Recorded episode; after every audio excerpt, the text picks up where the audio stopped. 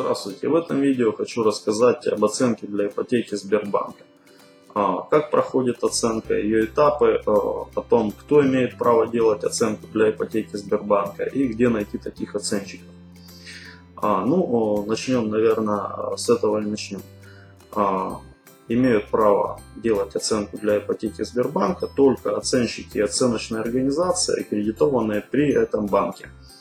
А, дело в том, что у Сбербанка э, есть собственные стандарты оценки, под которые подходит не каждая оценочная организация. А, поэтому, обращаясь э, за оценкой, э, всегда уточняйте, аккредитована ли данная организация при Сбербанке или нет. Теперь, собственно, этапы оценки. Первый этап. Гражданин обращается бюро оценки, сообщает о том, что ему нужно оценить дом, квартиру, объясняет, что оценка ему нужна для цели ипотеки. А, оценщик назначает э, день и время осмотра объекта недвижимости.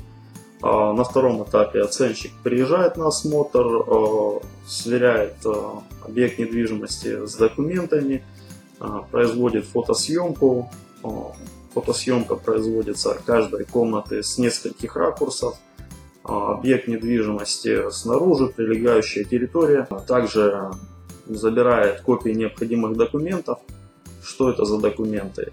Это право удостоверяющий документ, а, то есть э, свидетельство о праве собственности на объект недвижимости, либо выписка из ЕГРП.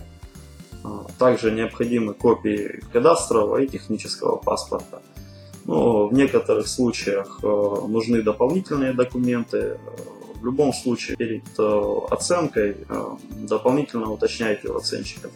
Вам всегда расскажут, какие документы нужны конкретно в вашем случае. По результатам оценки выдается документ, отчет об оценке. Это юридически значимый документ, подписанный оценщиком, заверенный печатью оценочной организации основные моменты, э, помимо прочих э, в этом отчете, это э, два вида стоимости. Первая рыночная стоимость и вторая ликвидационная стоимость объекта недвижимости. Рыночная стоимость, тут в общем-то все понятно. Ликвидационная стоимость это цена, по которой объект недвижимости можно продать в краткие сроки.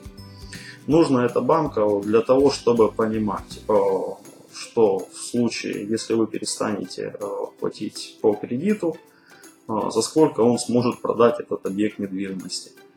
А, также эта стоимость э, ну, косвенно может влиять на а, уровень процентной ставки по ипотечному кредиту.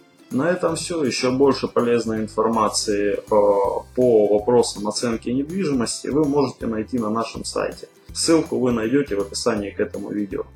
Надеюсь, информация э, была вам полезна. Всего доброго!